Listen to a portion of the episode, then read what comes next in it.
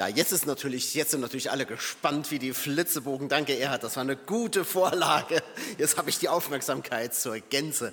Ja, was hat dieser Text jetzt heute mit dem Predigtext zu tun? Also, wenn man im Alten Testament schaut, dann äh, stellt man fest, dass Gott immer einen ganz engen Zusammenhang herstellt zwischen der Art und Weise, wie wir Menschen miteinander umgehen und dem Gottesdienst.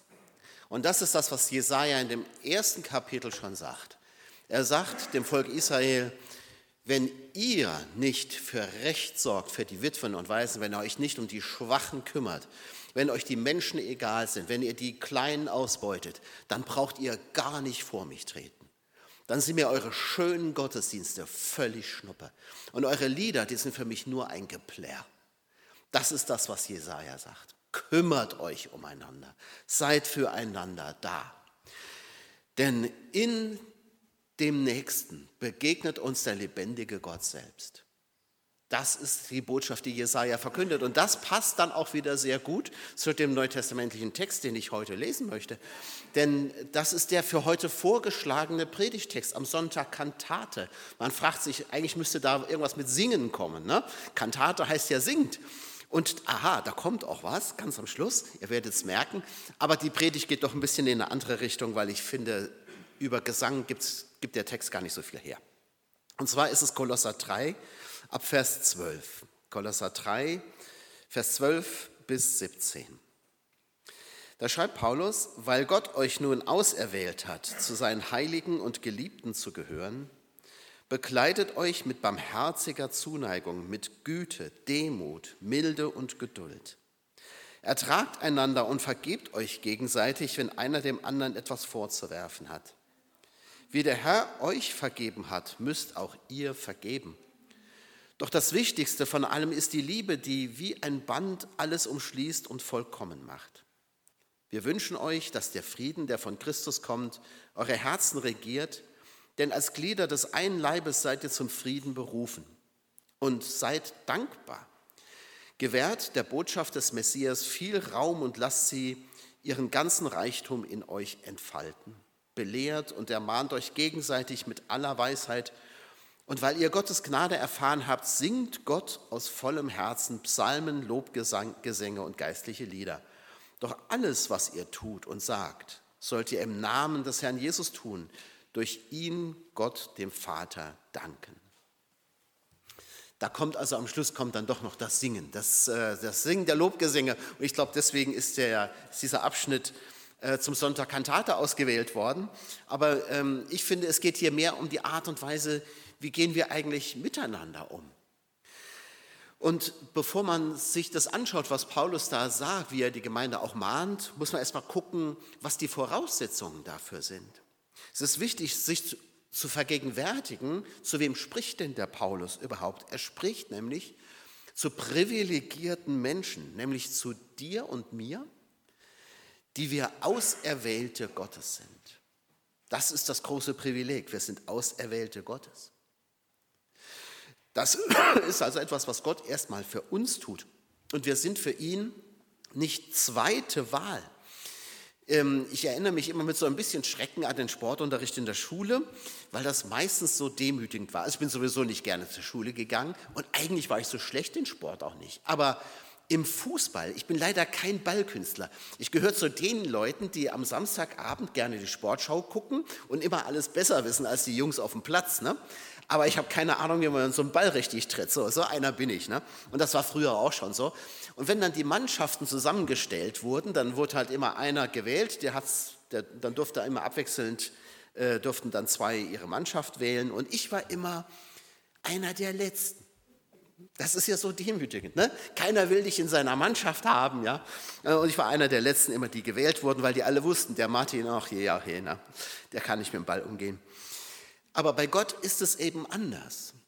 Du bist nicht zweite Wahl. Du bist allererste Wahl. Du bist Auserwählter. Keiner von uns ist ja in die Familie Gottes gekommen, weil er sich das durch Leistung verdient hätte oder durch Heirat oder sonst was, keiner hat sich seine Stellung bei Gott verdient, sondern er hat uns ausgewählt. Jesus sagt auch mal, nicht ihr habt mich erwählt, sondern ich habe euch erwählt. Das war doch mal der allererste Schritt. Und das ist eine Riesenehre, das ist eine Auszeichnung, finde ich, wenn das so ist, ohne jetzt in die tiefe Diskussion einsteigen zu wollen, wie ist das überhaupt mit der Erwählung im Neuen Testament. Das wäre eine eigene Predigt wert. Ne?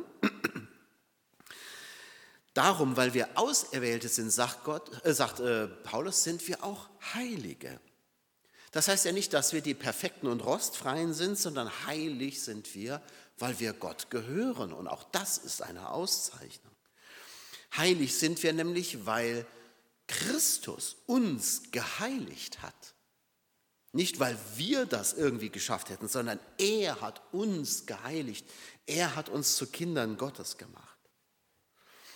Und, da, und wir sind Geliebte. Und diese erfahrene Liebe Gottes, das ist die Voraussetzung für all das Folgende, was Paulus da schreibt.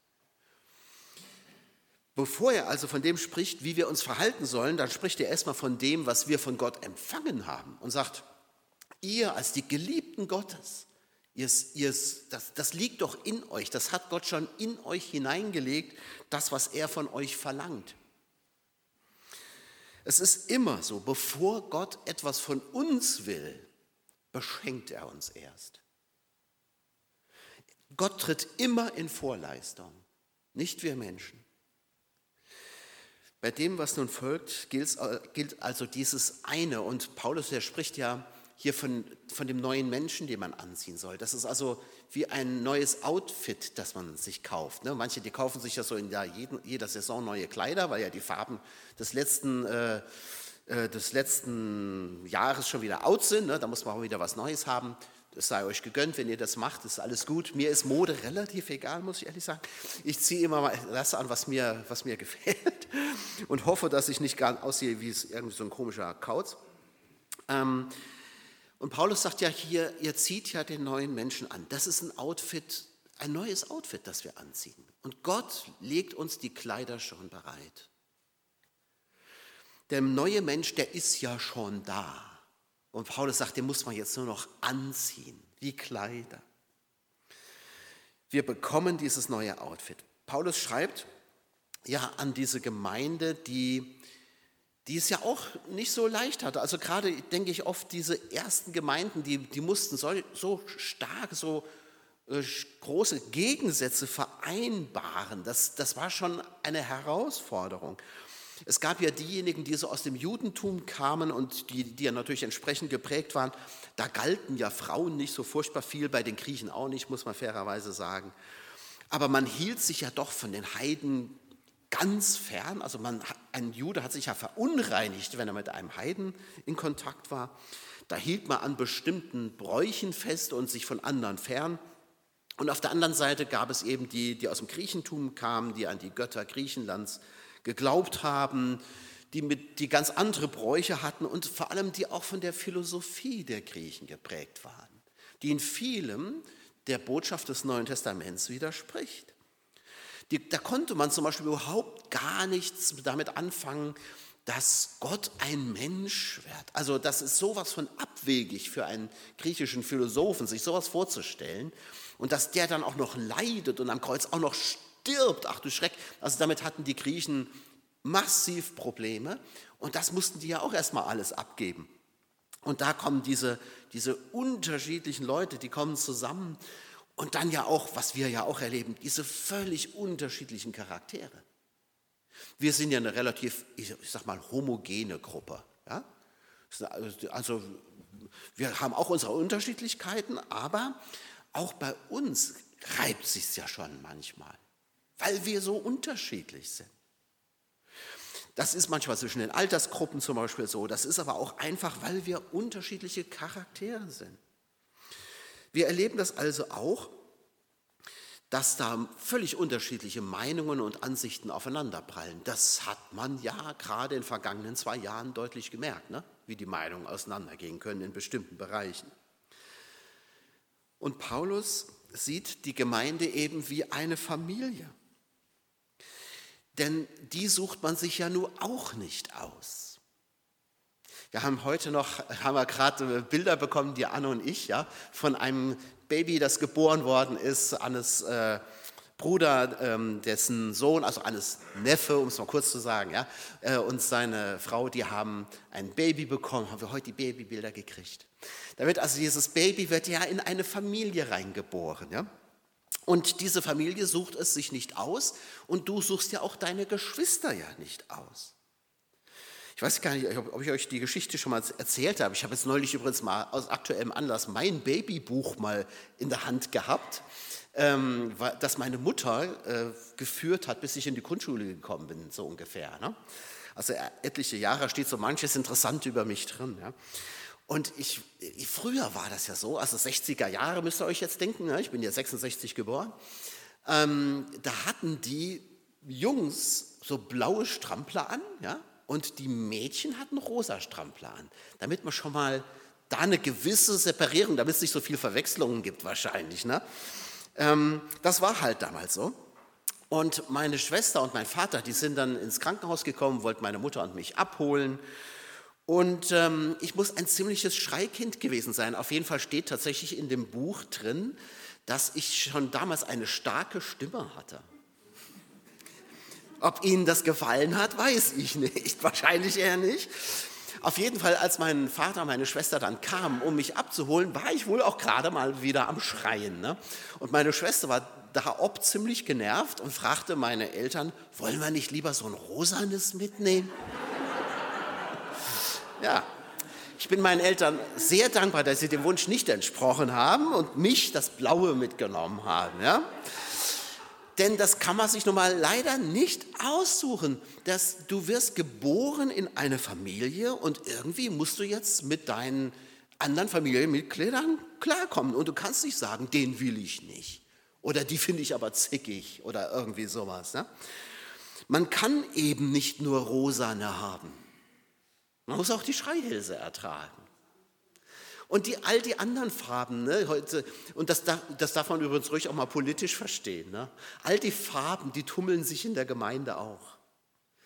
Und die vielen verschiedenen Gewächse in Gottes Garten, um es mal botanisch auszudrücken, ja, die, die hast du einfach da. Und das, das suchst du dir nicht aus, wer dazu gehört, weil du es nicht bestimmst, wer zur Familie Gottes gehört. Das bestimmt ein anderer. Das bestimmt unser Herr Jesus Christus alleine.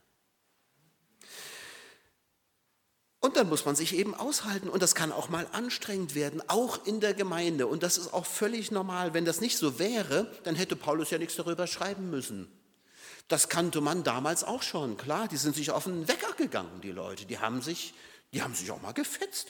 Und darum rät Paulus eben, wie gehen wir denn jetzt damit um? Mit diesem Sprengstoff, den wir einfach haben in der Gemeinde. Und er sagt, habt herzliches Erbarmen, Freundlichkeit, Demut, Sanftmut und Geduld. Herzliches Erbarmen. Ihr Lieben, manchmal ist es doch einfach so, ne, wenn wir ehrlich sind. Da nutzt es, sich, nutzt es gar nichts, sich zu beklagen über den anderen, den man vielleicht auch schon seit x Jahren kennt. Ne? So im Dorf ist man auch miteinander groß geworden. Man kennt den anderen und oft sagt man und beklagt sich, oh, der ist so nervig, der ist so doof und dann, und, oder wie macht die denn das und das oder keine Ahnung. Ne? Ähm, man ärgert sich einfach über, übereinander und, und man, man verändert doch niemanden.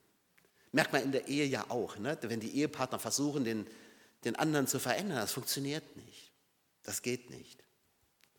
Da hilft manchmal nur eins, herzliches Erbarmen. Einfach zu sagen, ah ja, so ist er oder so ist er.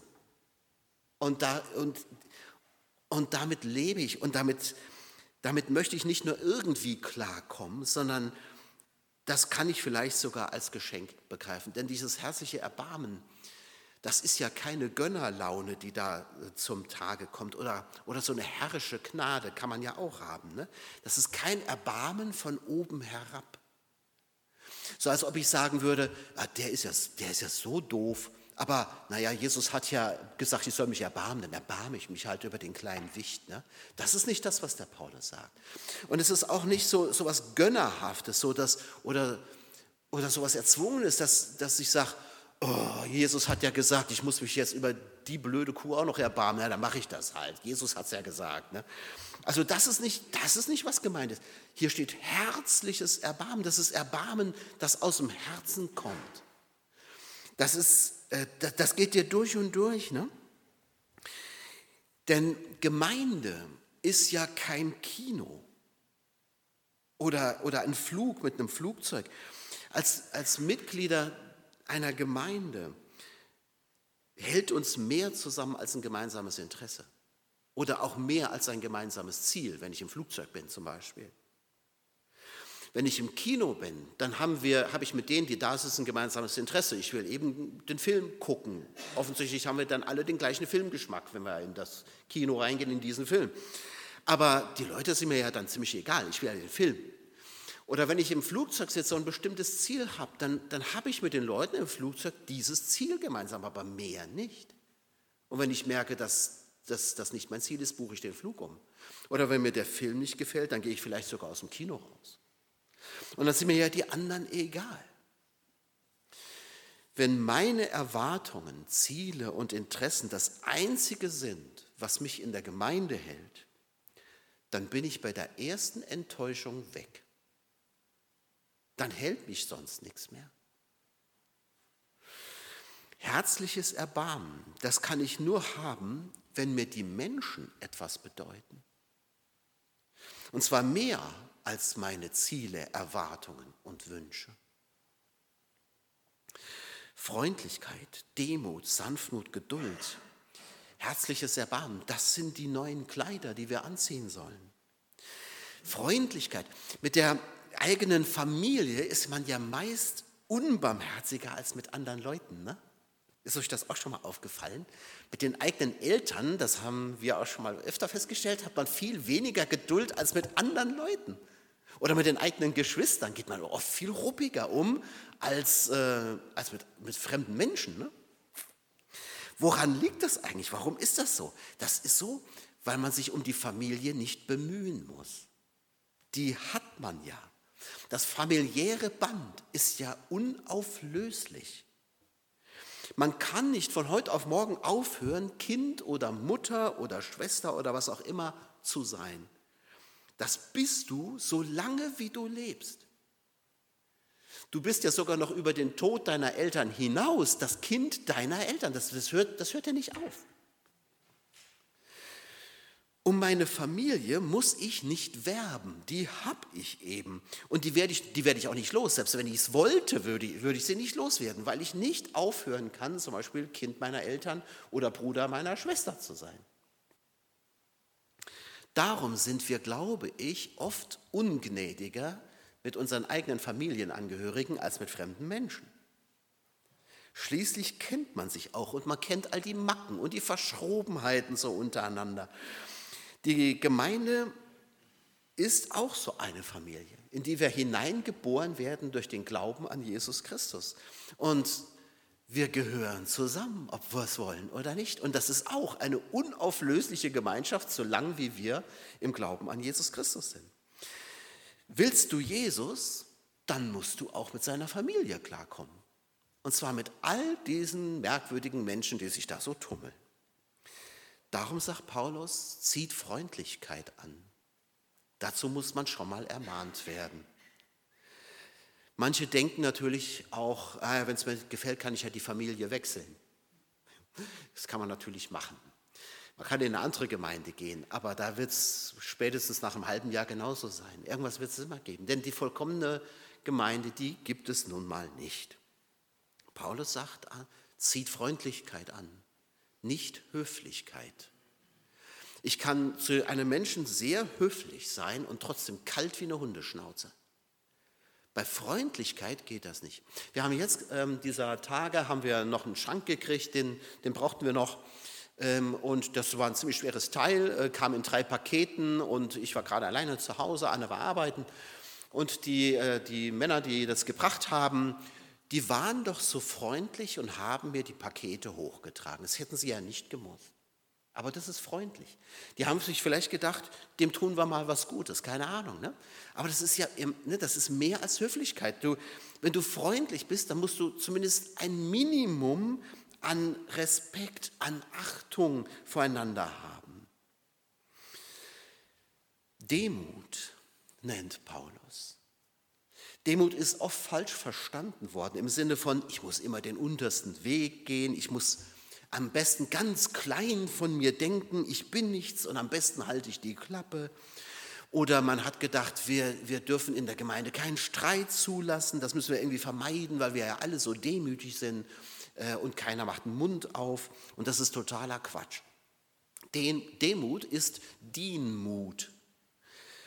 Dienmut heißt das eigentlich. Und dieses Wort Mut, das, was wir im Sinne von Tapferkeit verstehen, ne? Mut ist für uns Tapferkeit. Mut heißt aber eigentlich in diesen zusammengesetzten Worten wie Demut nicht Tapferkeit, sondern es kommt vom Germanischen und es würde eher unser Wort Gemüt äh, trifft es eher. Der, der Mut im Germanischen meint eine innere Einstellung, meint eine Haltung. Also Demut heißt eine dienende Haltung zu haben, eine dienende Einstellung. Das heißt Demut. Dienmut.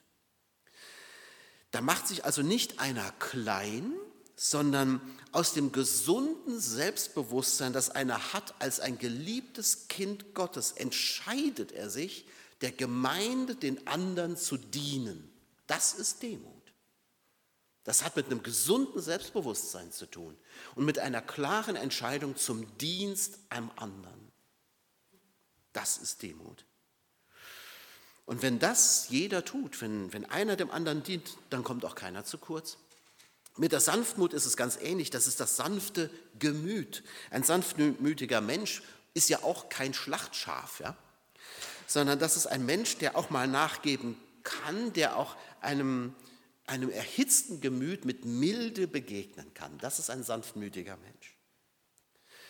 Und schließlich nennt Paulus die Geduld. Das griechische Wort heißt Makrothymia, das heißt übersetzt Langzornigkeit oder Großzornigkeit, was nicht äh, bedeuten soll, dass man lange zornig sein soll, sondern dass man lange braucht, um zornig zu werden.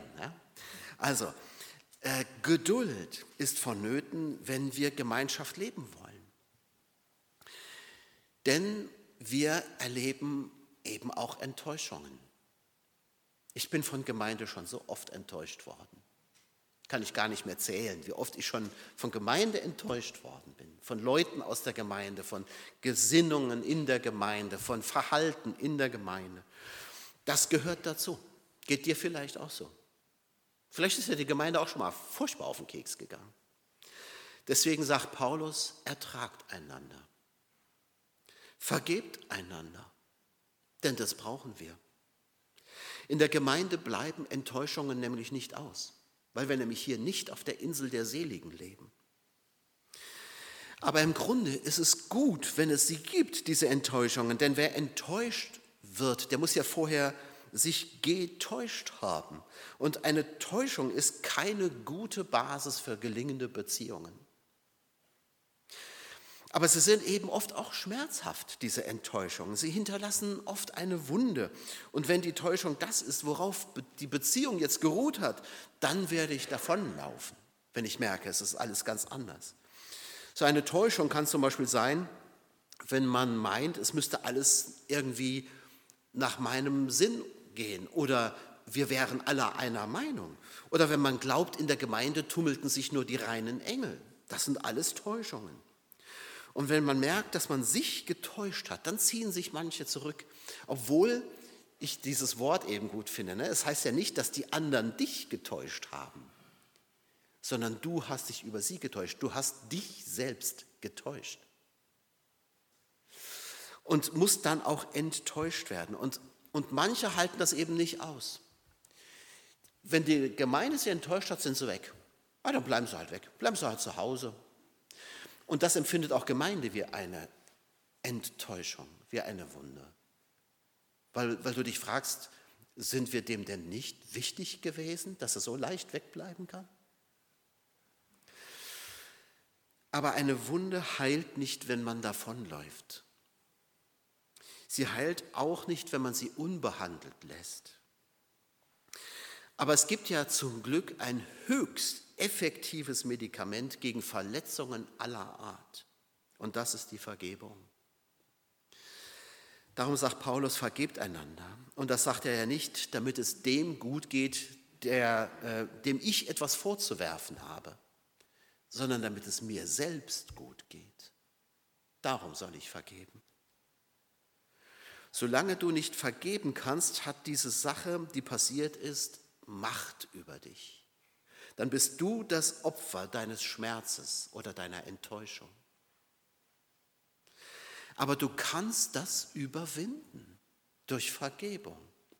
Es gibt ja im Alten Testament die Geschichte von Kain und Abel, die ihr natürlich alle kennt. Ähm, da geht es jetzt um einen Brudermord. Ich hoffe nicht, dass es, dass es so weit geht bei uns. Ja, dass ich also Mordgelüste schon hätte meinen Geschwistern gegenüber, das sicher nicht. Und es geht natürlich auch um eine Sünde, äh, die, die der Kain vorhat. Aber, aber vom Prinzip her stimmt es, denn da, da sagt Gott zu Kain, hast du Gutes im Sinn, dann heb deinen Kopf hoch. Wenn aber nicht, dann liegt die Sünde schon vor der Tür und sie hat Verlangen nach dir. Aber du musst es sein, der über sie herrscht. Das heißt, ich habe immer eine Wahl, was ich tun will. Und Gott traut dem Kain auch zu, dass er das schaffen kann. Er sagt, heb deinen Kopf. Die Sünde, die lauert vor deiner Tür, aber du hast die Wahl, wie du dich entscheiden willst und wie du leben willst. Und so ist es mit der Vergebung auch. Du hast die Wahl, ob du vergeben willst oder nicht. Das ist erstmal eine Sache der Entscheidung. Ich glaube, dass diese Enttäuschungen in der Gemeinde gut sind und eine, und eine Gemeinde, eine lebendige Gemeinschaft sie auch ertragen kann. Sie sind gut, weil eine Täuschung, wie gesagt, nie die Basis einer Beziehung sein kann. Sie sind gut, weil dort, wo wir, wo Täuschungen aufgehoben werden, wir in der, uns in der Wahrheit begegnen können, so wie wir sind. Sie sind gut, weil sich darin zeigt, dass es mehr gibt, das uns beieinander hält als das, was wir über, übereinander gedacht haben oder mehr als gemeinsame Interessen. Selbst wenn wir voneinander enttäuscht sind, bleiben wir doch zusammen. Also, und das zeigt doch, es gibt mehr, was uns hält. Und Enttäuschungen führen eben auch zu Vergebung und damit auch zu Christus, der uns vergeben hat. Es heißt ja im ähm, Galaterbrief, dass wir das Gesetz Christi dadurch erfüllen, dass wir einander die Lasten tragen. Und damit ist die Sünde gemeint. Die Vergebung ist der Neuanfang, die Chance zum Weitermachen. Und Vergebung heißt ja nicht unbedingt, dass ich etwas vergesse. Ne? Das, das kann ich ja vielleicht auch gar nicht. Man kann ja nicht sein Gedächtnis löschen. Das funktioniert ja nicht. Aber man kann entscheiden, wie man mit all den Erfahrungen und Erinnerungen, die man hat, umgehen will. Das kann ich schon. Will ich sie festhalten als eine Waffe gegen den anderen, dass ich immer was gegen ihn habe, oder will ich vergeben? Übrigens heißt ja, dass, dass unser deutsches Wort vergeben, finde ich ja auch sehr schön. Da steckt ja geben drin. Ich gebe etwas weg, heißt vergeben. Ich lasse etwas los. Ich lasse es wirklich los. Ich habe nichts mehr, ich halte nichts mehr in der Hand, was ich gegen den anderen haben könnte. Das heißt vergeben. Und das kann man eben dann nur, wenn man in dem anderen mehr sieht als einen Menschen, der mein Leben bereichern oder verschönern soll oder was weiß ich, der mir den Sinn geben soll. Vergeben kann ich, wenn Grundlage der Gemeinschaft die Liebe ist. Und darum sagt Paulus, das ist das, das vollkommene Band, das alles zusammenhält. Das ist die Liebe. Das ist wie der Gürtel, das ist, was ja im Altertum, das ist uns heute nicht mehr so fremd. Heute braucht, bräuchte man noch nicht mal mehr einen Gürtel. Ne? Aber damals war das halt so, wenn man sich fertig gekleidet hat, kam zuletzt der Gürtel mit dem man alles zusammengerafft hat mit, und zusammengehalten hat, dem Ganzen auch eine Form gegeben hat, ein bisschen. Ne? Ähm, der Gürtel, der war dann, der hat das Ganze ja, zusammengehalten. Und so, sagt Paulus, ist die Liebe. Und das bedeutet nicht unbedingt immer, dass, dass ich in, in Liebe entflammt sein muss für den anderen. Das kann man ja nicht verlangen, aber dass ich mich entscheide für den anderen. Liebe ist immer auch erstmal eine Entscheidung. Aber wie geht das jetzt alles? Wie zieht man denn diese Kleider an? Paulus sagt, das geht, wenn der Friede Jesu Christi euch regiert. Friede, Das ist die Ruhe, die Zufriedenheit, das ist das Ende des Konkurrenzkampfes. Paulus sagt, zu diesem Frieden seid ihr berufen. Ihr seid berufen zum Frieden. Wer diesen Frieden hat, der ist dankbar oder ist es vielleicht sogar umgekehrt. Wer dankbar ist, der hat diesen Frieden. Darum sagt Paulus, und seid dankbar, auch für den anderen oder die andere in der Gemeinde. Dankbarkeit ist der Weg zum Frieden, aber auch der Weg, ein neuer Mensch zu werden. Dankbarkeit für das, was Gott geschenkt hat. Die neuen Kleider, die zieht man auch an, indem man dem Wort Gottes, wie äh, Luther übersetzt hat, Raum gibt. Lasst das Wort Gottes reichlich bei euch wohnen, so hat Luther übersetzt. Es soll also das Wort Gottes nicht nur ein Gast in unserem Leben sein, wo, den wir hin und wieder mal gnädigst empfangen, sondern das Wort Gottes soll wohnen in unserem Leben. Es soll einen festen Platz haben. Wir begegnen ihm jeden Tag, diesem Wort Gottes. Und es hat eben nicht nur einer alle Weisheit gepachtet, sondern Paulus sagt, dass wir einander belehren, weil wir alle das gleiche Wort haben. Und jeder hat eine wichtige Erkenntnis daraus, nicht nur die Pastoren. Alle haben das. Wenn du das Wort Gottes liest, liest du es ganz anders als ich, mit Sicherheit. Ne? Aber manchmal sind die studierten Köpfe auch ein bisschen doof. Ja? Du, du, du gehst schon in eine bestimmte Richtung, weil du das auch irgendwo gelernt hast. Ne? Deswegen finde ich die, ähm, die Laienpredigt, wie man so ein bisschen geringschätzig manchmal sagt, gar nicht so schlecht. Also was man früher Wortbetrachtung nannte. Ne? Wo, wo dann die Brüder, die im normalen Arbeitsleben stehen, gepredigt haben. Und die haben ganz anders gepredigt, weil die einen ganz anderen Zugang zum Wort Gottes haben, der genauso wahr ist. Ja? Also belehrt einander, heißt es doch. Die, die Erfahrung, die du mit dem Wort Gottes machst, die sind für mich auch wichtig. Das würde ich gerne hören, wie du bestimmte Stellen liest. Wir lernen doch voneinander. Wir ziehen die neuen Kleider an, indem wir Gott die Ehre geben. Und jetzt kommt Kantate, indem wir ihm unseren Lob singen. Wahrscheinlich hat man deswegen den Text ausgesucht zum Sonntag Kantate. Ich kann es mir nicht anders vorstellen dass man Gott lobt, ihm die Ehre gibt, ich glaube, das, das kann auch der Schlüssel sein für vieles. Ich kann Gott nur für das loben, wofür ich im Herzen wirklich dankbar bin, denn alles andere wäre ja vor Gott Heuchelei. Ich muss also ehrlich sein und überlegen, wofür möchte ich Gott mein Lob und meinen Dank wirklich aussprechen. Und ich muss sehen, wo mir das nicht gelingt und mich fragen, warum dann eigentlich nicht? Gibt es irgendwas zu klären? Was hindert denn mein Lob? Ich glaube, und die wichtigste Aufgabe von uns Kindern Gottes ist es, Gott zu loben und ihm die Ehre zu geben. Paulus sagt zum Schluss, alles, was ihr tut, das tut im Namen Jesu Christi. Alles, was ich tue, soll so sein, als ob Jesus es auch hätte tun können. Das finde ich ist ein ganz schön hoher Anspruch.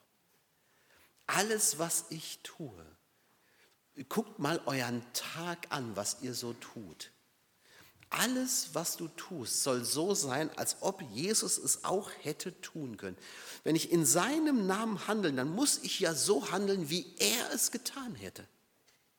Dann kann ich ja nicht gegen seinen Willen handeln. Wenn ich in seinem Namen handle, dann bin ich also wie ein Botschafter eines Landes. Der kann ja auch nur das tun, was sein Land ihm aufträgt.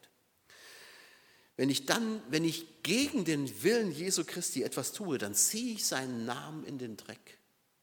Dann gebe ich eben, ihm eben nicht die Ehre. Und er merkt schon, das ist echt ein hoher Anspruch, ne? dem zu folgen. Und ich bin froh, dass wir da Lernende sein dürfen. Aber das soll das sein, was uns antreibt, zu tun, was Jesus auch getan hätte. Das sind die neuen Kleider. Und sie kleiden uns sehr gut, wenn wir uns Christen nennen. Das sind auch Kleider, die sind keiner Mode unterworfen. Keine Ideologie dieser Welt kann irgendwie diese Kleider alt erscheinen, alt aussehen lassen. Die sehen immer gut aus. Damit bist du immer perfekt für jeden Anlass gekleidet, wenn du die Kleider Jesu Christi trägst. Freundlichkeit, herzliches Erbarmen, Gnade, Sanftmut, Demut. Das kleidet dich gut. Damit bist du immer top modern und vielleicht auch gerade heute. Amen. Lasst uns beten und ich bitte, dass ihr dazu aufsteht. Herr Jesus Christus, wir stehen ja vor dir als solche, die du schon neu gemacht hast. Du hast uns die Kleider des Heils angezogen. Du hast uns mit dem Mantel der Gerechtigkeit gekleidet. Was für eine Ehre ist das. Herr, wir können dir nur dafür danken, denn verdient haben wir uns diese Kleider nicht.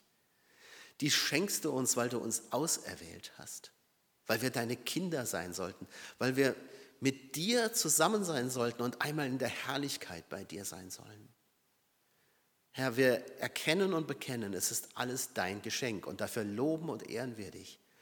Lieber Herr, und wir bitten dich, dass du uns deine Gnade schenkst, dass wir so leben können, dass wir den Kleidern, die wir tragen, auch Ehre machen, dass wir dir Ehre machen.